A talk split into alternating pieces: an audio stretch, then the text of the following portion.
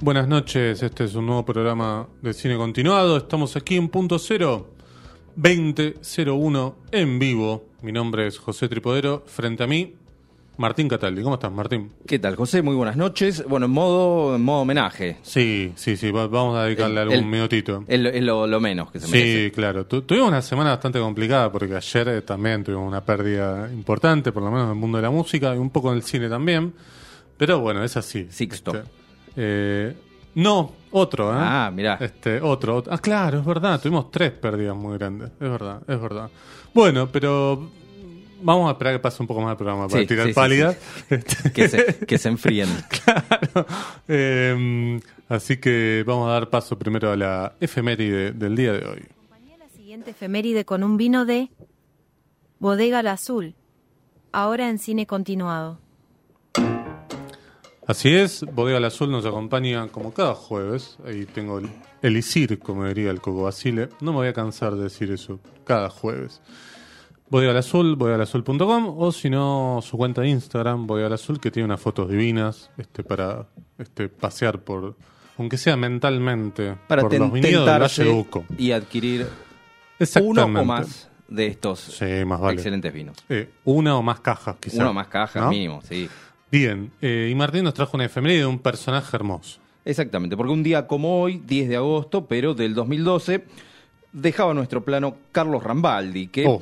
quizás no es un nombre que eh, sea tan conocido, pero que muchos hemos disfrutado enormemente de su trabajo. Ahora lo vamos a repasar Ahí estamos brevemente. viendo algo del trabajo de él. Mirá, no, no, no es, no tiene que ver con las elecciones del domingo. No, no, no, no, no, no.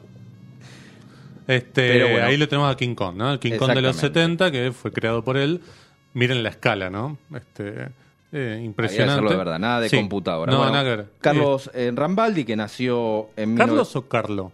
Carlo, Carlo, Carlo, Carlo, Carlo, Carlo. en 1925, cerca de la ciudad de Bolonia, Sí. donde estudió pintura en la Academia de, de Bellas Artes eh, y también desarrolló un notable interés por la electromecánica, ¿sí? Claro. Eh, conocimiento que le sería de gran utilidad en, en su profesión, se reconocía muy influenciado por Pablo Picasso sí. y en sus comienzos, en sus comienzos ya Sí. se dio el lujo de trabajar eh, con directores de, de- de la siguiente talla, mira, Sí. Mario Bava, Oh, Pasolini, oh, Fellini, oh. Darío Argento. Sí. Bueno, su notable talento para los efectos especiales y el uso de marionetas eh, lo encasillaba más en el género del terror, que es Claro. quizás donde más se destacó, en el terror, ciencia Sí. ficción, fantasía. Pero bueno, también trabajó, por ejemplo, con, con Fellini en, en eh, Julieta de los Espíritus, Sí, del año claro. 1965, que tiene su carga de, de efectos especiales. Bueno, fue el primer especialista en efectos especiales que tuvo que probar ante la ley, ante, ante la corte, que su trabajo era efectivamente eh, un truco, consecuencia de, de un truco, y no eran escenas reales, eh, por lo verídicas de las imágenes en el giallo Una lagartija con piel de mujer. ¿sí? Es el mejor elogio que le podían hacer, casi, ¿no? eh, absolutamente. Bueno, dirigida por, por Lucio Fulci, esta película del 71, ahí sumamos otro gran director más a, Sí. a esta lista. Eh, hay una escena en que eh, descuartizan un perro y él tuvo que mostrar los negativos y traer a los técnicos para que dieran Tremendo. testimonio, decir, no, Tremendo, lo sí, que sí, se ve en pantalla no es real. Bueno, acá hice un, un listado de algunos de sus trabajos más notables. Vamos brevemente a, a repasarlos. Por ejemplo, Danger Diabolique Sí. de Mario Bava. Bueno, Sí. aquella película del 68 basada en un personaje de historietas. En realidad no eran historietas, sino fotonovelas, porque eran con fotitos. Claro, claro, claro, claro, claro. Eh, divertida. Era como un James Bond Sí, con drogas. Sí, cl- claro, Sí. sí, sí, tal cual. Divertida. Mucho mejor es esta película de Darío Argento, Rojo Profundo. Más vale. ¿eh? Con- Peliculón. Con David Hemmings. Sí, esos muñequitos, por favor, qué miedo. eh, de las mejores de Argento, ¿eh? te diría. Para mí sí, para mí sí, para mí sí. Bueno, lo que veíamos en pantalla, King Kong, aquella versión de Sí, claro. 1978, Sí. eh, producida por Dino De Laurentiis, Claro. con Jeff Bridges, y le valió su primer Oscar. Sí. Iba a ganar algún otro más. Tres, tres en Sí, total. Otra que me encanta, eh, a ver si la recordás, White Buffalo, Búfalo Blanco, claro. con, con Charles Bronson y Kim Novak. Eh, Espectacular. Un, un extraño western eh, con, con mezcla de fantasía, Sí, sí, sí. muy cintado por, por Tarantino. Sí, claro. Primera colaboración con Steven Spielberg, Encuentros cercanos del tercer tipo. Tal cual. 1977. Sí. Eh, Carlos está a cargo de, eh, de los aliens, no, no de los, por ejemplo, de la nave. Claro, claro, claro. No de Eh, las luces y esas cosas. Exactamente. Seguimos, se pone un poquito más de terror porque tenemos Alien de 1979. Sí, vos de tenés Ridley un Scott. alien acá, mirá. Mira, a ver si lo podemos mostrar en pantalla. Ahí está, ahí está, está. Ahí muy está. bien, muy bien. Un alien, este, el único alien que tiene Diego acá, mirá. Mira, Sí. que eh, él no diseñó al alien, pero Claro. sí ayudó a construir el traje, eh, eh, en especial la, la máscara que tenía esa segunda mandíbula. Sí. Bueno, Sí, eso sí, sí. Le, le corresponde a él. Otra gran película, The Han, 1981, Oliver Stone, sí, sí, con. Michael Caine. La ópera prima de, de Claro, Oliver Stone, como pel- director. película de, de terror psicológico. Sí, no estaba mal. Está, está- está bien. Possession, Bueno, una de mis favoritas, capaz. Mira, 1981 con Sam Neill. Es-. Espionaje, terror. Sí, divorcio, Sí, si querés, ¿no? Sí. Bueno, un nuevo Oscar Y, para. perdón, Isabela Yaní, pues no la podemos Sí, no nombrar. verdad. Está, sí. Y un nuevo Oscar. Bueno, el otro Oscar lo tuvo con, con alguien, ¿sí? Ya iban dos. Claro. Y el tercero por quizás su obra más recordada, que es E.T. Sí, lo veíamos antes en, la foto este, trabajando con probablemente su criatura más famosa, ¿no? Sí, exactamente, que eh, está tomada o inspirado en La Guerra de los Mundos, aquella película de- Sí. del año 55, pero eh, que esta versión le imprimía al- al- al- a la criatura cierta ternura, Claro, eh, que, que fue clave para el éxito de la película. sí. Algunas más, por ejemplo, Conan el Destructor, la, la secuela Sí. de Conan, que no está muy buena. No. Perdón, ¿le hizo Milius esa también o no? No, No, no, esa no. es de, perdón, esa es de. De Fleischer, va, no importa. Pues, está bien, sí, perdón, pero perdón, no- perdón. Sí, sí. bueno. Dale, dale. Me Du- metí en una que no tenía que meterme. Sí, dale. Duna de David Lynch. Claro. Los ojos del gato, aquella eh, basada en Stephen King, que tiene, Sí. una- tiene un duendecito ahí. sí, es verdad. Y por último también de, de Stephen King, o basada en Stephen King, Silver Bullet, eh, con Gary Sí. Busey, película que hemos, hemos repasado en alguna Eh, oportunidad. Sí, lo hablamos, ¿eh? no, me- no me acuerdo. Cuando, cuando repasamos Stephen King eh, fue... Ah, claro, claro, fue verdad, verdad, verdad, verdad. No, pe- pe- pensé que lo habíamos hablado en películas de culto, no, está bien, sí. Bueno, este, falleció en 2012 donde, en Calabria, donde residió su última década Sí. de vida. Así que así recordamos a, a Carlo Rambaldi. ¿sí? Genio A un- sí, un total. genio este, responsable de un montón de, de elementos que hacen al cine que en general uno recuerda más a los Sí, directores, a los actores, y actrices. Exacto. Y acá También- hay un nombre súper importante porque, bueno, si no, no hubiéramos tenido todas estas criaturas presentes en pantalla, que es muy importante eso. Y bueno, este, mm, él siempre opinaba que con la llegada de los efectos digitales su trabajo perdía, quedaba, Sí. quedaba viejo, pero él también decía que por más avanzados los efectos no se podía lograr lo que ellos No. lograban con marionetas, muñecos Claro, o, tal cual. o- o trajes. Quizás, el- quizás es, es una discusión eh, difícil de, de encarar, pero... No, lo que, lo que sucede es que se entiende por, por una cuestión de costos también. ni hablar, ¿no? ni Es hablar. mucho más barato hacer un King Kong digital que hacer ese King Kong que estábamos viendo. Pero. Sí, antes lo que veías en pantalla existía. Bueno, sí, sí, sí, sí, O era algún efecto que estaba súper bien hecho. Eh, qué sé yo. eh, estaba pensando en el enigma de otro mundo. Tiene el poder que tiene también, digo, más allá de la película es espectacular, está súper bien escrita, los personajes están súper bien desarrollados, todo. Pero cada vez que aparecen esos monstruos, digo, el, digo tiene el valor porque estaba ahí. Sí, además te- tenía todos esos buenos elementos que se hubiesen desmoronado si, si los efectos fallaban. Sí, de hecho lo puedes, la puedes comparar con el- la cosa del 2011, 2012. Sí. Que, bueno, Que es así, está hecha en digital Y ahí está. y no tiene ningún impacto. Y lo peor, que, eh, que es una precuela, Sí. porque eso es lo que lo hace, digamos, todavía más triste el tema de compararla con la de Carpenter, ¿no? Pero bueno, este, hasta aquí llegamos, la verdad es que, eh, nada, un genio total, así como, como hablamos de Harryhausen, también tenemos medio como un, un personaje del mismo estilo, ¿no? Eh, que cambió, digamos, la, la historia del cine, la historia del, de los monstruos, de las criaturas y de las películas de fantasía. ¿no? Sí, eh, Carlos Rambaldi, que también esto, él decía que el, el secreto de T, de por qué había funcionado tanto, Sí. estaba en, en los ojos, en cómo habían podido Claro. animar o, o- o imitar la vida Sí. mediante la, la mirada de, de la criatura. Claro. Creo que tiene razón, ¿eh? Sí. Acá vino como el equivalente Manaos para ser monguito, ¿no? Claro, sí, que- sí, Pero lo trajeron de afuera. digo, no, No- no no es sé que si se hizo acá. afuera, sí, sí, creo que sí. eh, trajeron un. No. Este, bueno, no sé, alguno que debe haber trabajado con mucho movimiento no tenía. No, no, no. Monguito. No, no, no, no, no, no, ni, ni mucha imaginación tampoco para ser un monstruo.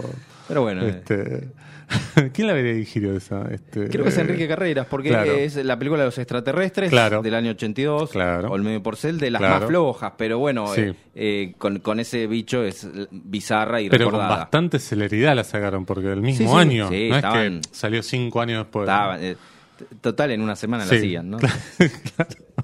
Este, bueno, pero igual fílmico, ojo, ¿eh? hay que hacerla. Sí, ¿eh? sí, sí, pero no, no, no. No, le una- quiero sumar mérito que no buena- tiene, pero buena este, bueno, eso.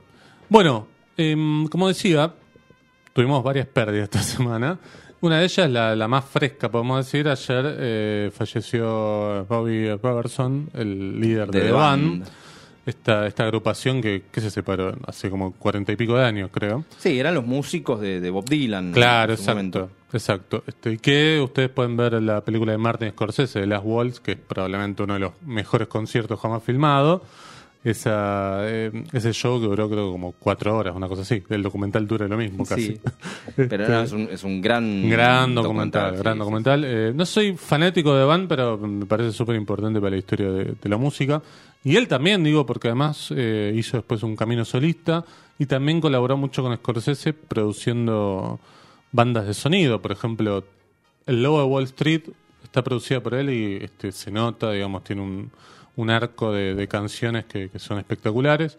Hizo mm, el tema principal de El Irlandés, que creo que es lo último que hizo. No sé si llegó a colaborar algo con, con la película que está por estrenar, Scorsese, que es eh, Killers of the Flower Moon, pero bueno, eh, nos dejó un montón ya solo con The Band. Así que vamos a escuchar justamente. Eh, puedes darle play nomás. Vamos a escuchar a The Band haciendo The Wait y después viene un invitado acá a hablar de su película que se acaba de estrenar hace una semana.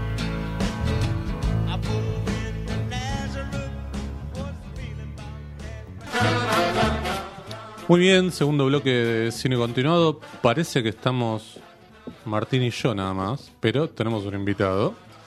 Está aquí el señor Facundo Mira, la- la- Escudero la- Salinas. Impresionante la magia de los la planos. magia de este Gastón, nuestro operador, que este impresionante.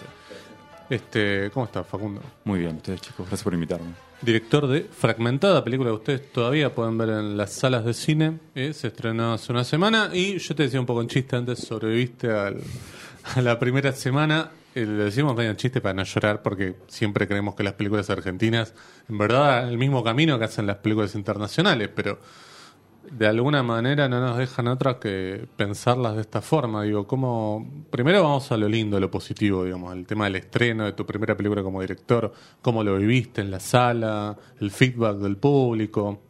Bien, sí, sí, decir que sobreviví es como un chiste y un halago, no sabemos cómo, cómo lo podemos tomar, pero bueno, e- igual está, está muy bien dicho porque es- la situación del cine nacional es, es tal cual. El estreno muy bien, por suerte contento de haber estrenado la película, tardamos seis, seis años en hacerla, así que es como cerrar el proceso. No sabíamos si iba a haber cines cuando estábamos por hacer la peli, la pandemia, la gente va a volver al cine, va a existir esta cosa hermosa de ver una película con gente alrededor y estrenarla con gente alrededor, con el equipo técnico, los actores, familia, amigos, gente que nos prestó dinero, gente que le debemos dinero todavía, pero igual fue a la película, así que nos quieren todavía. Claro. Eh, estuvo lindo y, y también fue una, especie de fiesta y reconocimiento a, a- a un equipo técnico que somos amigos, nos llevamos bien, nos juntamos a comer, a tomar cerveza y actores también con quien nos convertimos en amigos y, y verlo en ese momento todos juntos est- estuvo buenísimo. Y la recepción, bien, contento también por eso. Eh, uno recibe críticas malas, críticas buenas, opiniones, cosas, pero todo el mundo tiene derecho a opinar, son personales y, y uno tiene una visión sobre la creación del otro que está justo, es, uno hace algo y lo expone a, a que le guste el público o no le guste y a la crítica no le guste o no le guste, Pero por suerte bien, comentarios lindos, llegan mensajes, yo tengo Instagram hace como tres meses y gente que me escribe y como que, bueno, qué bien, menos mal que me abrí esto y la gente me se puede comunicar y me piden cosas, me preguntan, ¿cuándo va a llegar acá la peli? ¿Cuándo va a llegar a Mar Plata? Son comentarios que me llegan, porque yo soy de allá. Sí. Y bueno, tratamos de, de mandarle la peli o decir, ya vamos, va a llegar, espérennos, estamos intentando todo lo posible, pero bueno. Hay que decirle al público que, eh, por ejemplo, Facundo no tiene la película en un pendrive y la manda a los cines, digamos. No depende solo de vos, digo, porque acá también lo que hablaba un poco de las películas argentinas hacen como un camino distinto, como si fueran especiales, y luchar contra los exhibidores para que te pasen la película, cuántas funciones, este, digo, Sí, que no, siempre- termine siendo marginal, ¿no? No, Sí. y no siempre vos la pasás donde vos querés, digo, Tal la cual, pasás donde sí. podés, digamos. ¿no? Y donde el, donde el sistema y el, y el circuito del Inca eh, arma y va encontrando su hueco y también los programadores de cada sala de todo el país tienen que pedir también la película, ¿no? Claro. Es que, no es que yo le digo, che, pasala, por favor, sino como que el, el- el programador la tiene que ver, le tienen que interesar, dice, bueno, la puedo programar. Aparte hay salas del, del espacio Inca, hablamos de eso, ahora, podemos hablar de la parte comercial. Eh, no funcionan todos los días, a veces algunas funcionan tales días de la semana, a tal horario pasan una peli, entonces ellos mismos quieren pasar algunas películas, otras no, algunas les interesan, saben que, que pueden tener un público cautivo, porque cada sala también es como un circuito, a como teníamos Sí. antes eh, acá en Buenos Aires y demás. Entonces eh, es difícil y, y a medida que bueno la gente se va interesando y a veces el rebote de lo que pasa en Buenos Aires les gusta o pueden ver que la trae gente, bueno, dice, bueno, la traemos y sí, eh, depende de muchas, muchas cuestiones en el medio. Bien, bueno, protagonizada por Jasmine Stewart. Se trata de una película de género. Quizás em, no era tan común en la Argentina que se estrenen o que directamente que se haga cine de género.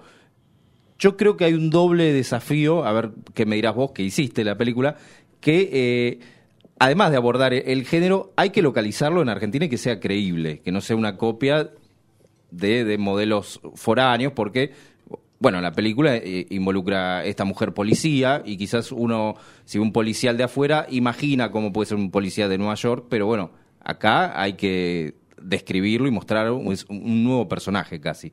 Eh, ¿Es más difícil? ¿Te, te, te resultó un desafío en ese sentido? Sí, eh, uno puede caer también en, bueno, ya hay una trilogía que sabemos todos que están acá, que nos puede gustar más o menos. Que claro, en lo que yo tardé en hacer esa película salieron tres, eh, así que, bueno, otro sistema de producción también. Claro. Pero bueno, yo veía en, es- en esa trilogía, eh, que fui a verla además cuando se estrenó al año siguiente de que, se escribió esta película para ver qué era lo que había pasado.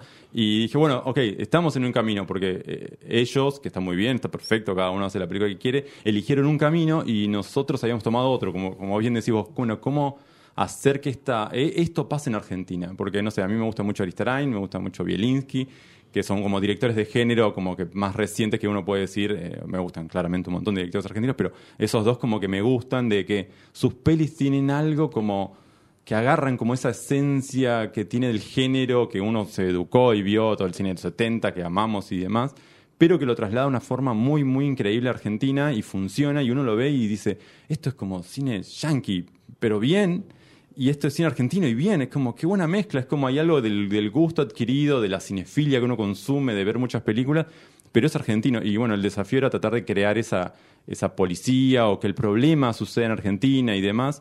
Y es- ese fue un poco el desafío. Yo me entrevisté con un montón de policía, gente retirada, chicas, chicos. De... Encontramos a alguien en la calle también cuando se nos acabaron policías que conocíamos o que nos preguntaban, ¿querés venir un rato a charlar con nosotros? Y, la- y una chica, bueno, si mañana tengo un ratito que me voy y venía y charlaban con nosotros, que es genial. Y mucho nos sirvió. Capaz no toda la investigación se va en la película, pero aprendí un montón y muchas ideas quedaron para historias de esta policía para antes y después, porque ah, es como hay un todo un mundo en las comisarías y demás que uno no- fui a reuniones de la de comisarías y demás. No quedaron porque esta policía actúa como fuera de su jurisdicción, para hablar Claro. en, en forma cinematográfica, pero eh, aprendí mucho de ese sistema interno, que, que es toda una porquería para las chicas, para los chicos, cómo se transformó la federal en, en la de la ciudad, bueno, un montón de cosas, pero bueno, Sí. se logró hacer algo, o queríamos lograr algo que, que- que pase en Argentina. El personaje de Jasmine Stewart, además, me parece que, que tiene una cosa muy interesante en cuanto a. No trata de ninguna manera, por lo menos al principio, de mostrar como eh, yo soy mujer y puedo también, sino que es tratada casi de la misma manera.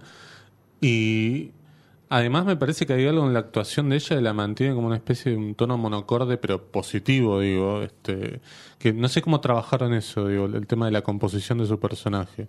Digamos, si trabajaste mucho en el tema, bueno, esta cosa como de la Biblia del personaje, o fue una cosa más orgánica. Fue un poco más orgánico.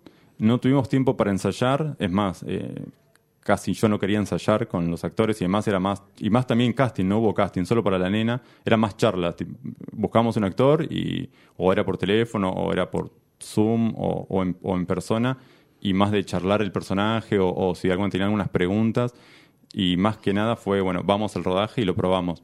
Con Jazmín se habló de que, bueno, esta, ella tiene este tono, como decís vos, como bastante medio chato, para simplificarlo y muy como algo como que yo lo que quería es que ella esté todo el tiempo como tratar de sentir que está todo el tiempo pensando en algo, ya sea pensando en los problemas con la hija, pensando en la investigación, como que muy en su mirada. Y Jazmín, bueno, tiene muchas horas de vuelo, tiene delante y detrás de cámara y entendió al, toque la intención y fue como listo, ya está, ya, ya sé lo que me querés decir, entiendo por dónde va dale, vamos a probar esto. Y las primeras escenas de la película son las primeras del día, el primer día de rodaje. Ah, Así que por suerte planteamos ese tono. Hay un orden cronológico, por lo menos. no, justo fue eso nomás. Sí, pero la primera escena del auto y la charla con la maestra fue, se filmó así, tal cual. En, el primer día de rodaje: auto y escuela.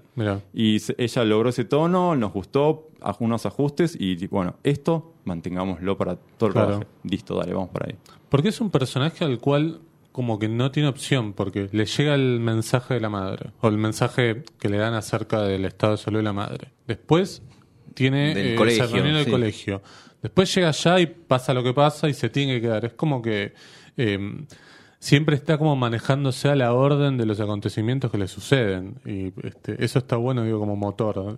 Sí, sí. Uno puede... es un personaje que se siente y dice, bueno, a ver, me voy a poner a pensar a ver qué hago. Es como que no puede pensar qué hace. además, después tiene la presión de la amiga por lo que pasa, digamos. E, es interesante eso, cómo está construido. Empieza y empezó. claro, un poquito así. Sí, era... Y es que había dos...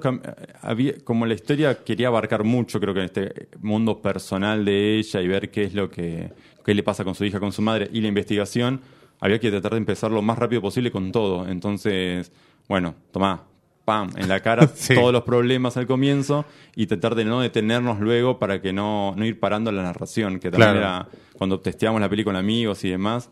Eh, quería, cada uno quería traer más, más, daban opiniones de traer más el, como el punto de giro, la desaparición o muerte de la chica, que, ya se sabe igual que va a pasar eso, más, más temprano. Y yo dije, no, yo prefiero que empiece un poquito más lento, un poquitito más, cerrar toda la parte personal, que quede todo medio obseteado y después así avanza todo en paralelo y no paramos más un poco la acción. Claro. Y que el espectador, bueno, pedirle un poquito de paciencia, es, un poquito más y después te juro que no paramos. Y eso fue una cosa, bueno, pero bueno, sí, todo, todo al comienzo ayudaba un poco a, a que arrancar y tipo, bueno, este que no la conozco, no, son puros problemas, bueno, a ver qué va a hacer esta chica. Además de, de Jasmine Stewart, hay muchos otros personajes femeninos y incluso ella cuando está investigando eh, va a, diferentes oficinas y se encuentra con mujeres trabajando también. Una de ellas está embarazada, que me, pareció un, gran detalle incluso. Me hizo acordar eh, también a Jazmín que eh, ella hace un papel de embarazada en fase 7, que me parece brillante, gran película, fase 7, porque no lo lleva como una carga, sino que, bueno, me, me tocó pasar por esta situación así y se maneja naturalmente. Eh, pero está toda esa mirada femenina, está eh, sobre todo esto de, llevar maternidades en, soledad. Eh, ¿Cómo, se trabajó eso? Lo, de la chica embarazada es gracioso porque ella es la directora de casting de la ah, peli. Con, ella armamos como el cast de la peli, es amiga, además es la coach de la nena. Y le dijimos, bueno, ¿querés ayudarnos a armar los personajes? Y fue como, sí, sí. Y che, está este papel. ¿Querés hacerlo vos? Yo, sí, dale, de una, eh, pero estoy embarazada. Yo, mejor, me parece me parece genial que además, porque si no, esas cosas no se ven. Y, era como que pase desapercibido y ella esté trabajando y, nada, ella está con la panzota y, y actuó en esa escenita. Y mm, las maternidades, sí, e, era un riesgo y era como un desafío que yo me, quería plantear desde el comienzo de, bueno, estamos tan acostumbrados, y yo también, a, ver películas con tipos investigando, no sé qué Y a mí me gusta mucho Blue Steel y, Uh, y el- claro. el, Silencio de los Inocentes y como pelis así. Y aparte, bueno, de Killing, que ya la había visto cuando escribí esta peli. Y me dije, bueno, es, es una, una mujer policía, a ver si yo puedo escribirlo, porque uno ve como retratos femeninos que son un desastre, que hacen directores y dije, bueno, a ver si yo como chabón puedo escribir un, un personaje interesante de una mujer. Y bueno, está un poco basado también en la relación de mi mamá con mi hermana, yo te lo conté y es muy Ah. gracioso, de que como se llevaban muy mal cuando era adolescente mi hermana y luego y mi mamá fue, eh, fue madre y cambió la relación completamente. Y nosotros con mi hermano y mi, y mi viejo fuimos como testigos de esa mutación, de todo eso. Como que, wow, qué loco ser espectador de, de estos cambios de relación. Y un poco estaba basada en eso y después de nada, de escuchar y ser ob- observador de, de la gente. Y también después, bueno, lo- se, lo se lo mostraba a amigas y demás y de, distintas edades, de, desde 30, como gente como yo, hasta 60 que trabajaban con nosotros y bueno, ¿qué opinás? ¿Sentís que esto? Y con todos los guiones donde casi la Sí. mayoría son protagonizados por mujeres, lo testeo un poco para ver tipo esto es re- cómo lo sienten y generalmente las resoluciones siempre son buenas y como, bueno, listo, hay algo ahí que, que- que se pudo encontrar y, y que, y que funcionó con, con los personajes, respetuosamente por lo menos. Hablabas un poco antes de eh, que el espectador tenga un poquito de paciencia y demás, ¿no? Este, es interesante cómo por ahí en una serie se le tiene esta paciencia. Vos decías de Killing, hay un montón de policiales que son así de fuego lento. Por ahí te morfaste 10 episodios hasta que aparece algo. Pero sin embargo, una película cuando pasa eso es como que se le exige más, ¿no? Es como que, no, pará, va media hora y hasta acá lo único que tengo es una mina que va de acá para allá, no tengo escenas de acción, me vendieron un policial. Digo, no entiendo por qué pasa eso. Digo, si es, tiene que ver con los procedimientos actuales, digo, de, de la ansiedad, o este no sé, el cambio de formato hace que se le pida una cosa a una serie y otra a una película. Pero digo, a mí me parece mucho más interesante en Fragmentada cuando aparecen las escenas de acción que son poquitas, pero son súper fuertes. Digo, no sé si, no, no, no quiero spoilear nada de la película, pero el momento en el que Jasmine Stewart nada, este, está sufriendo un estrangulamiento, es muy bueno como lo planteaste para mí la, la puesta en escena. No sé cómo, cómo trabajaste esa eh, esa estrategia audiovisual, porque me, me parece nada, digo, hay pocos elementos y sin embargo funciona muy bien eso, digamos, todo, todo lo previo y después el momento ese de acción. Sí, Bueno, lo de la paciencia es verdad. Uno le dicen, te recomiendo una serie y dice, che, no pasa nada. No, no, espera que en el 7 se pone buena. Y como, No. siete capítulos me tengo que comer de una serie. Y Pude yo- haber visto tres películas en el medio. Está totalmente, y además ahora yo empecé a ver en paralelo, no sé, Buffy y eh, los expedientes X, como un re- rewatch de las dos. Claro. Al mediodía me veo un capítulo de Buffy, a la noche uno de X-Files. Y es como, fa, los, todos los capítulos pasa algo, el, el, el punto pasa acá. Y más, es como un año que estoy viendo todas las de Hitchcock en orden, todas, ya, me faltan cuatro. Y veía con- hablaba con mi esposa y le decía, pero ¿te das cuenta que lo que las películas hoy usan como casi tercer, el segundo giro ya para pasar al tercer acto, en las de Hitchcock que son los primeros 20 minutos, decir, ¿y a dónde va a terminar esto? Y creo que nos fuimos acostumbrando a que no pase nada, y pasa con la peli también que por diseño era una peli que era tipo comercial, autoral, si se lo quiere decir, pero pasó con agentes de venta, distribuidores, que les mostrábamos la peli y se la mandamos, tipo, a ver si la compran, y, che, tengo que pagar deudas, a ver si nos mandas Claro. unos dólares. Y decían como, no, no, no, para los que querían algo de autor, no, es muy comercial, y para los que buscan algo comercial, no, es muy de autor. Ay, no. Y entonces nos quedamos como un intermedio, como, bueno, listo, esas deudas, veremos cómo las pagaremos. Pero mm, es raro, es raro cómo está eso. Sí, las series tienen más paciencia ahora y las pelis no. Son Sí, o, lentas. o, eh, el irlandés, uy, no, es muy larga, pero acabas de ver dos temporadas de algo. 28 Claro, películas de Marvel. sí, Sí, Claro. son una novela larga, pero la paciencia. Sí. para- Antes mencionaste a Aristarain y te queremos Claro. preguntar por un, un actor que, que nos encanta, que es Marcos Boinski, cómo, cómo fue la, la experiencia de, de trabajar con él. Eh, él que estuvo en prácticamente todas. Todas, estuvo, pero sí. hasta Stranger, la que hizo en, pa, Sí. entre comillas en Estados Unidos, también está él. está. Bueno, con todas. Cifrón también lo convocaba. Cifrón también, sí, sí, Sí, sí. son los simuladores, gran Claro. el joven simulador. Claro, exacto. Es espectacular. Eh, ahora te vuelvo a lo de la comisaría, pues estaba bueno lo que preguntabas. Pero sí, no, Marcos, em, la empresa que está en la peli, que es esta Arcanco, eh, es como un Sí, homenaje sí, a, sí, lo pensé. a la Gran Tulsaco, ¿no? Que yo tengo una gorra, que es creo que la gorra que más uso, que se, mi herma- se la pedí a mi hermano que me la haga hace muchos años y está, está hecha pelota la pobre gorrita. eh, porque me encanta, eh, me encanta esa empresa, además como la usan en varias pelis Sí, un universo compartido antes Sí. que todos. Eh, claro, ahí tenés multiversos. Y, y no, cuando vino el, el fotógrafo, bueno, ¿quién lo va a hacer? Y hablamos con justo María, la, la actriz que estaba embarazada, María Milesi, y me dice, ¿qué les parece Marco Boschi? Sí, dale, dale, es verdad, Claro. de una. No, aparte yo le digo, aparte, mi socio no, no, Aristaray no le interesa nada, yo digo, sí, sí, sí, sí, por favor, tengámoslo, porque aparte es un, me- estoy seguro que es un, un hombre eh, hermoso, y una gran persona. Sí, sí, me- nosotros lo, lo conocimos Sí, sí. y es eh, Apasionado del cine. apasionado. Sí, sí, sí, No, sí. sí, y aparte me pidió el, ex- el extranjero, porque yo le conté que la había encontrado por eh, vías alternativas.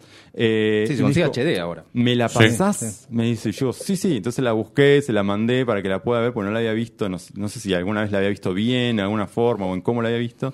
Y, y el otro día que también nos vimos en, la presentación de la peli, nos que vino al otro día también y nos quedamos charlando un poco y me contaba, me contaba como una anécdota de como cuando él había hecho la primera película con Stein, fueron, fue a meterse en la proyección en, un cine de la Valle y también lo encontró Adolfo, como, ah, yo también vengo a ver qué tal, a ver si hay gente. Y nada, un caballero y además eh, se vino con toda la letra prendida y como, aparte tenía una mañana, tipo un ratito en la mañana, hicimos todo de una y es un ser hermoso. Y Es un diálogo largo el de él, ¿eh? es bastante. Sí, Sí, yo me quedé dije, wow. Y era muy, y es más todavía. no tiene cortes casi, o, o los cortes son casi mínimos, digo. Sí, no, y vino con todo aprendido y demás, como, wow, no, se nota que es un tipo además que ha hecho de, ah, sí, todavía sigue haciendo un montón de películas y, y lo van llamando de muchas pelis también de terror y demás, Qué como bueno. que, genial, ahora está haciendo, estaba haciendo una obra de teatro, no, es un, la verdad un, un genio. Además habla, creo que inglés, polaco. Sí, sí, sí, sí, Yo creo que Stranger también lo llevó por una cosa de... Creo que hacía de un policía yankee. Sí, digamos. sí, da, da extranjero. Claro, da-. Totalmente, sí, sí, tiene una, sí. aparte es altísimo. Sí, sí, Yo me sentía chiquitito. eh. Sí, sí, sí, es altísimo, es enorme. Em, sí, ah, no, lo de la comisaría. Ah, lo de la Sí. comisaría. Bueno, eh, justo era una, como, bueno, la escena de acción de la película. Y tipo, bueno, hagamos lo que sea para que ese día es- sea todo el día filmar la comisaría. Claramente nunca pasó. Bueno, tenemos que una tarde. Bueno, Uh. vamos por eso. Em, por suerte, yo había hecho, yo dibujé todo el storyboard de la peli, entero, de comienzo a fin, con la asistente de dirección, el director de fotografía y el montajista. Como, bueno, ¿cuánto tiempo tenemos para esta escena? Tanto dibujábamos algo, probábamos, bueno, ¿vos cuánto tardás en armar esto? Tanto, vos vas a necesitar algo más, entonces como que yo, mientras iba dibujando, iba como haciendo como una especie de comité, y ahí sí dibujamos todo durante varias mañanas y tardes y días en mi casa, con los chicos, eh, todo el storyboard de la peli.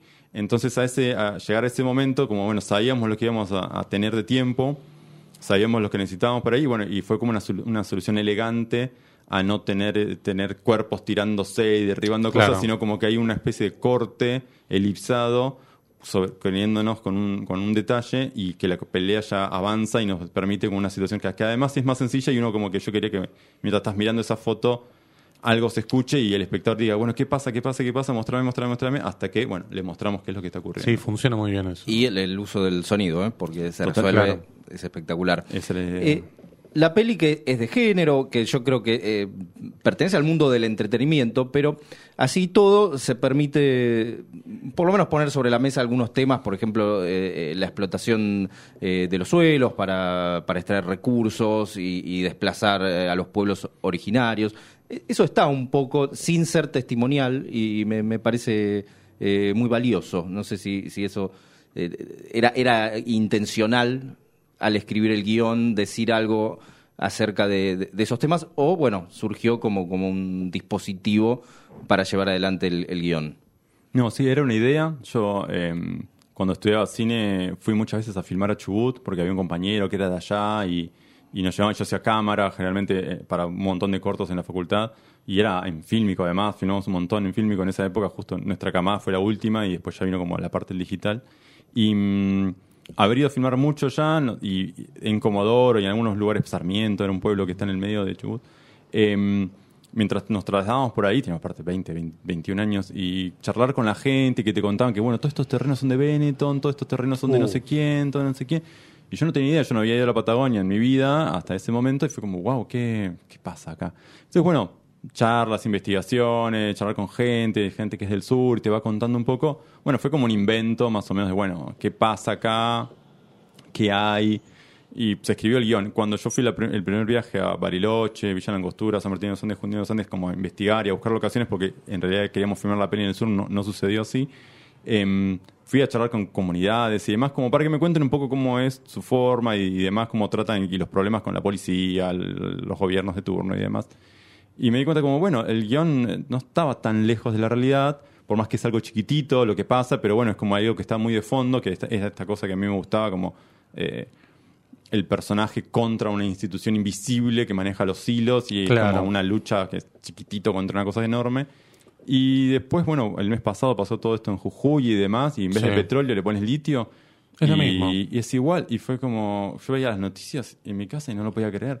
Era como, wow, esto es peor, de la, la- la realidad supera ampliamente y peor la, que a la ficción. Sí, totalmente. Y eh, fue muy fuerte, fue como, bueno, bueno, no sé, ojalá que no, ojalá que esto ayude para cambiar cosas y demás. Y esto que se inventó para la película termina teniendo como esto, de comunidades eh, son desalojadas para usar los recursos naturales que hay. y- Es que en algún momento lo que sucede en tu película puede suceder tal cual, digo, no sé, de acá a dos años, tres años, digo. eh, digo, hoy es el litio, pero en poco tiempo puede ser otra vez, no sé, Sí, sí. ocupaciones. Pasó, va a ser el agua, Claro, futuro, el agua, seguramente. claro, en Estados Unidos pasó eh, la- toda esta cosa de matar los búfalos y demás, era Sí, porque claro. habían trasladado a una comunidad, a un lugar, la habían echado, y después descubrieron que donde las habían localizado había oro, y bueno, había que sacarlos de alguna vuelta, forma. sí. Matemos todos los búfalos, se van a ir, Tal usamos cual. el oro para la guerra civil. Entonces, No, increíble. sí. Claro, ver esas series de western y demás, que a mí me gustan y, y demás, fue como, ah, hay muchas cosas a lo largo de la historia Tal y, cual. y de algún lado también viene, y de un lado tiene esto, pues, será el, el oro, el petróleo, el litio, el agua, a futuro, que seguramente va a pasar. Eh, hablamos de Aristarain antes y un actor que tranquilamente podría haber trabajado en Aristarain es César Bordón. Porque es espectacular. es digamos. espectacular. Este, a mí me encanta, cada vez que aparece en una película a mí como me suma algo. Por suerte cada vez está más, más presente, Sí, ¿no? está, Sí. digo, nada. No para. Sí, no para. Este, porque además, eh, quizás, eh, como pasaba, no sé, con Arturo Mali, qué sé yo, Oh. lo encasillaban con, este, con, con malos. César Bordón lo pone mucho de malo, pero cuando lo ponen de, de bueno, de- también funciona muy bien, digo. Por ejemplo, lo que hacen, está bien, hace Milico, digamos, en la larga noche, no, como es? La noche de 12 años, la película uruguaya. Eh, está muy bien, digo. Eh, no sé, digo, ah, sacó una hace poco también que era muy buena, que era medio coproducción brasilera, no me acuerdo ahora el título. Sí. Que está muy bien, digo, pero me parece un actor eh, tremendo. ¿Cómo fue trabajar con él? Fue muy bien. Además, eh, su personaje, por la revelación que hay en la película, fue casteado así. Eh, a la peli a veces le dicen, es muy obvio el final, pero era como, no, eh, es que lo diseñamos para que sea así. Por eso casteamos a César y que pasen ciertas cosas y el espectador vaya como de- de- diciendo, yo le voy a ganar a esta película, yo voy a adivinar lo que va a pasar. Y que y sí, me encanta que, porque y después para que el final tenga impacto. O sea, necesitamos darle una victoria al espectador para que después el final sea un bajón. Sí. Y, y ya casteando las escenas decís, bueno, este es una persona muy ambigua y demás, puede ser bueno, puede ser malo. Pero no, César también es un. eh, eh, leyó el guion y me dijo, como, como decían, como, yo creo que este papel me queda pintado. Y bueno, César, si a vos te gusta, sí, sí, vamos por adelante. Y justo estaba yendo a presentar Luis Miguel 3, creo, o algo así. ah, claro, porque él hace, claro. Encima, sí. entonces en el medio rodaje se fue y después volvió. Miedo también de que no vuelve, se queda por la pandemia ya, pero bueno, salió Ah, todo bien. Claro, claro, claro. Y, mm, pero no, genial. Aparte me le preguntaba cosas de Martel y entonces vino un día a mi casa y se tiraba en el sillón de mi casa y me actuaba cosas, es- eh, charlas con Martel y yo tipo, bueno, César, dale, contame todo lo que quieras. Como Winsky con Aristerain, eh, Claro. César con, con Lucrecia, como, bueno, Claro. contame. Y también de Cifrón le preguntaba cosas y también me contaba cosas. Como, bueno. A Mancay, que estuvo en Nueve Reinas, que es la señora de la- Claro. de la Cerradero también. Claro, es verdad, Eh, es verdad. grandes actores que han trabajado con directores eh, Sí, directoras sí, que, sí, sí. que admiramos. Sí, totalmente. Bueno, antes mencionaste que eh, había ideas para el, Para el futuro. para el futuro, para el pasado. ¿Cómo, cómo es? ¿Podremos ver, ver más de estos personajes? película, ¿no? De- o- Tres. No, estás con tres películas. No, pero hay una que me parece que terminaste de filmar, Una, ¿no? se film- una se terminó de montar en Ah, mayo. bien. Sí, pues, seis meses después de esta, filmamos, filmamos otra. No tiene nada que ver. Sí. Tiene algo similar que el montajista, que es el mismo montajista, me hace un chiste que me dice, tus películas son ecodramas, eh, porque también tiene algo que ver con, con- No tiene nada que ver porque es una especie de folk horror con una vueltita ahí en el final. eh, Bien. que no es de susto, no es jumpscare, nada, que hay cosas raras que pasan, ¿no? Como todo, Conceptuales por ahí. un, un mundo extraño. Y, Sí. mm, y también, pero tiene algo que ver con los recursos y demás. Y sí, en la pandemia, mientras esperábamos para hacer esta película, yo me quedé pensando, bueno, ¿cómo es el futuro y el, y el- y el pasado de este personaje que me gustaba cómo había quedado? El de Jasmine Stewart. ¿no? Exacto. Sí. Y mm, con, con una, ah, pasándome una anécdota que, que lamentablemente le pasó a la hermana de una amiga, y con una comisaría y demás, me quedé pensando, bueno, a ver, cinco años atrás, ¿qué le pasó a este protagonista? O, o- o contar un, un evento que, que puede ser que no tiene correlación con la historia que estamos contando en Fragmentada, pero algo de este personaje. Entonces, eh, bueno, se me ocurrió una idea, la presentamos y tiene el interés del instituto. Veremos si la daremos o Ah, no. bien, bueno. Porque veremos también la economía y demás, de cómo, nos acompaña la situación del país, porque es una peli que pasa de noche, una comisaría en el medio del campo y como algo difícil. Pero con el final, a mí me gustaría hacer esa película porque es como una especie de asalto al Príncipe 13, que me encanta esa película. Uh, espectacular. Em, para, para más o menos ejemplificar qué, qué tipo de Sí. peli podría ser. Pero me gustaría saber también ver cómo qué pasa después de lo que pasa en esta película, porque hay algo en el final, que para los que la vean, eh, en el final hay un también hasta un momento que es una mirada y una cosa que te deja picando algo. Y tipo, bueno, todo el mundo nos pensábamos, bueno, ¿qué, qué pasaría después de todo esto? Y todos tienen sus teorías, ¿no? Todos los del Claro. equipo técnico tienen, arman sus teorías, los actores y demás. Eh, me gustaría capaz, no sé si hacer la, la- la precuela esta que quedó, pero sí ver qué pasa después con ese personaje. Bien. Bueno, sí, porque a mí lo que más me gusta de la película es el final, pero no lo podemos comentar. Pero el final es espectacular para mí porque tiene una- un sabor amargo que, que Sí, es hemos, contado eso. un montón, igual me parece. No, pero, nada, pero, pero- la pueden ir a ver y disfrutar porque la verdad es que Sí, absolutamente. eh, nada, es, es Bueno, esto, es y- más de climas y de y cosas. quizás el inicio de una otra trilogía, ¿eh? ¿quién te dice? Vere- veremos, veremos. No, pero eh, sí estás con otros tres proyectos. Eh, mencionabas uno que se terminó de, de montar. Sí, ese se terminó de montar, ahora estamos por empezar la post sonido Bien. que, y la música y los efectos visuales. Eh, que la música, justo el, el músico que hizo la misma película, el Tren Reznor que le digo yo, de, de- de- de Claro. Olivos, ahora se mudó a Brasil, pero está trabajando desde allá. Y la post de sonido se hace en Chile por Sí. un premio que ganó Fragmentada, pero se lo pasamos a esta otra película para que, bueno, poder tener todo, cómo pagar de cierta forma los procesos. Y sí, si sale todo bien, en febrero filmaremos otra, que es una especie de, también de terror, medio social, horror, una cosa así. Eh, también, pocos personajes, una casa. eh, veremos qué tal. Y después está esta otra de la precuela y otro, y otro thriller ahí, otro thriller que también eh, veremos qué pasa, que es como más largo, más lento, pasa durante todo un año, un asesino y, y demás. Bien, excelente. Bueno, es lo que necesitábamos, ¿no? Más Sí, películas sí, de sí, género. tal cual, ¿eh? absolutamente, Así sí. que este, ojalá que por lo menos el instituto te acompañe. Primero dando de interés a los proyectos, ¿no? Porque ese es el primer paso. Eso, eso está. Veremos Bien. que el país nos acompañe. Que, que- Bueno, ahí que ya no te podemos Sí, este, pedí- asegurar pedí- demasiado. pedí mucho, me parece. No, Sí. eso por eso. Sí. Son muchas cuestiones que hay que, hay que tratar de hacerlo mejor. Igual dicen que el lunes va a estar lindo, ¿no? Este, a las 10 de la mañana, amigo. sí. Pasar por Florida va a estar muy lindo. Bueno, Facundo, la verdad es que te agradecemos un montón por, por haber venido. Igual te invitamos a quedarte porque podemos hablar de William Friedkin en el próximo bloque, eh, brevemente. eh, y te, te hacemos entrega del elixir de Bodega al Azul de nuestro amigo Alejandro Fadel. Muchas este, gracias. Que bueno, eh, también es como un compañero de, de cine de género. Muchas, sí, tal cual, genio. Película. Bueno, Víctor López iba a, estar, iba a estar en la película. ¿Ah, sí? Sí, Ah, él iba a ser el personaje de Pehueche y justo estaba filmando Pipa y Ah. se lo llevaron y por, por un desfasaje tuvimos que en dos días conseguir otro actor que fue Diego Quiroz, que un genio también se aprendió la letra, que Sí. tuvo- tu- tiene una escena muy larga en una tarde, pero era Víctor, porque yo vi Muestra, Muere, Monstruo, Muere, que a mí me encanta, amo Claro. esa película. Y fue como, ah, este actor es genial, esa voz y todo. Y me juntamos horas hablando por teléfono, horas. Y nos juntamos acá porque vino una prueba de vestuario y, y- y nada. Pero bueno, lamentablemente no fue, pero bueno, quedamos en amistad y ojalá que lo podamos tener en otra película. Bueno, sí, porque tenés varios proyectos, así que en alguna por ahí puede estar. poner, sí. Bueno, vamos a un par de cepas y venimos acá para una palabrita de, de Friedkin y nos vamos.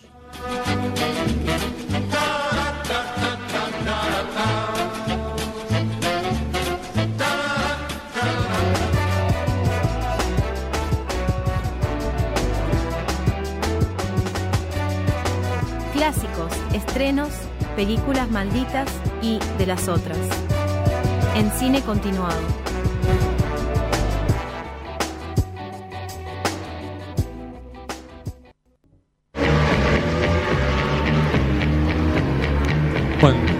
Muy bien, nos quedan apenas unos minutitos, pero no queríamos dejar de, de hablar de William Friedkin, que se fue esta semana, probablemente uno de los directores más importantes de los últimos 50 años, si se quiere. Sí, Este, de, de la era moderna o por lo menos de, del Sí, New Hollywood que, sí, que siempre adelante. destacamos tanto. Sí, sí. acá. Este, primero, lo que hemos preguntado a Facundo, no sé, ¿qué, qué, qué te parece el cine de él? ¿Cuáles son tus películas favoritas? Lo que quieras comentar. Me, me encanta Friedkin. Mi, mi esposa me dijo ese día, tipo, ah, te pegó mal. Yo, es que no. No, vi a el sí mensaje. Sí, sí, vi sí, una sí. historia tuya que Sí, y no, veía no, un no. corazón rotito y me- salí corriendo a la compu a ver. Y me, me- como que me bajó la presión, dolor en el, en el, en el- en el estómago. Fue- es muy raro, como si hubiera muerto un amigo, porque me hubiera encantado tener Sí. un café con él. Sí, un- yo también. Tenía, me, me quedó esa sensación, digo. Porque, aparte, Pablo Conde comentaba este, que varias veces lo tentaron, estuvo cerca. Sergio Wolf también para el Bafisi, que por dos días, porque le contestó un mail diciéndole: Justo hace dos días acepté ir a un festival en Bruselas y no encantado, porque me encanta Buenos Aires. Sé que vino alguna vez. Este, pero bueno, sí, me, me dio esa sensación. digo, si bien tenía 86 años, pero también por esto de que el mes que viene iba a estar presentando una película en Venecia. Sí, Entonces- sí, estaba, estaba tremendamente activo. Justo me habías eh, compartido una, Sí. el, el videito ese Sí. un día antes, así que...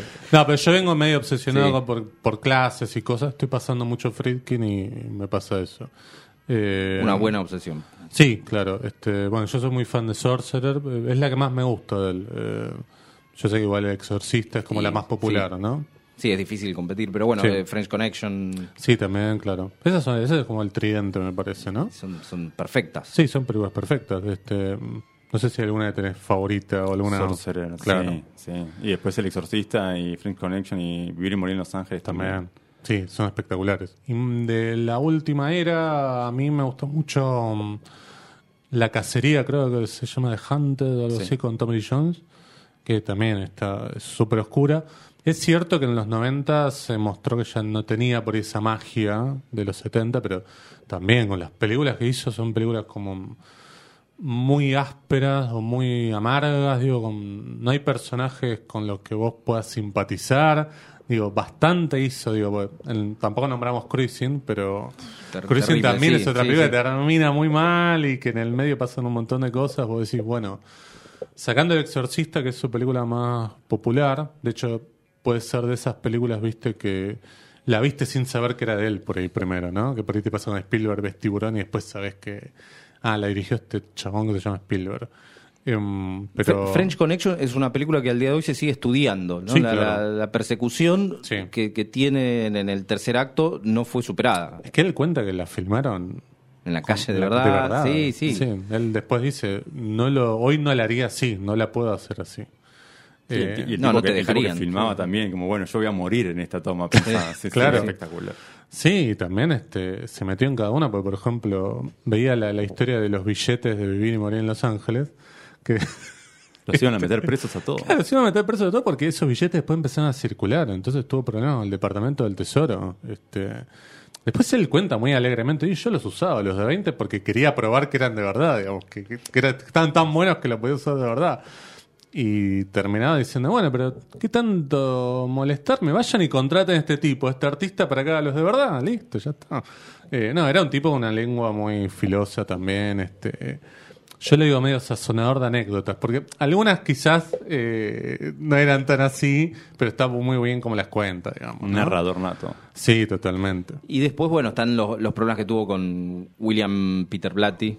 Bueno, ni hablar. con el exorcista, ¿no? Que en, en verdad era por ahí el, el- el escritor de la novela Sí. más dueño del proyecto que Claro. Friedkin y nunca terminaron de, de ponerse de acuerdo. Pero el tipo había hecho eh, contacto en Francia nada más. Se va a juntar con Blake Edwards y le dice que el guion es una mierda. Este, Blake Edwards, está bien. Eh, pero era como bastante audaz, digo, en su manera de manejarse. No le importaba con- nada. Este, es- claro, él empezó haciendo tele. eh, tiene ese documental que es muy lindo de, de People versus Paul Crowley, ¿no? Una película que saca una Claro. persona de la cárcel. Claro, es- eso es este, cine. Es tremendo, claro, exacto. Y él, va, él dice que nunca había visto un documental hasta ese momento y dijo, bueno, yo trabajo en la tele y creo que con esto puedo hacer algo. Eh, tremendo, tremendo, la verdad, un tipo, eh, una pérdida grande. Una lástima que el Barba o quien sea no le haya dejado un mes y medio más para que se vaya entre medio de aplauso, digo, ¿no? Sí. Claro, en Venecia. Este, iba a estar Mitre como jurado, bueno, eh, qué sé yo. eh, es muy lindo también lo que contaba esto es lo último y ya nos vamos. Este, lo que contaba Guillermo del Toro en Twitter, que era eh, yo estuve desde el principio hasta el fin de la última película que se va a estrenar ahora de, de William Friedkin.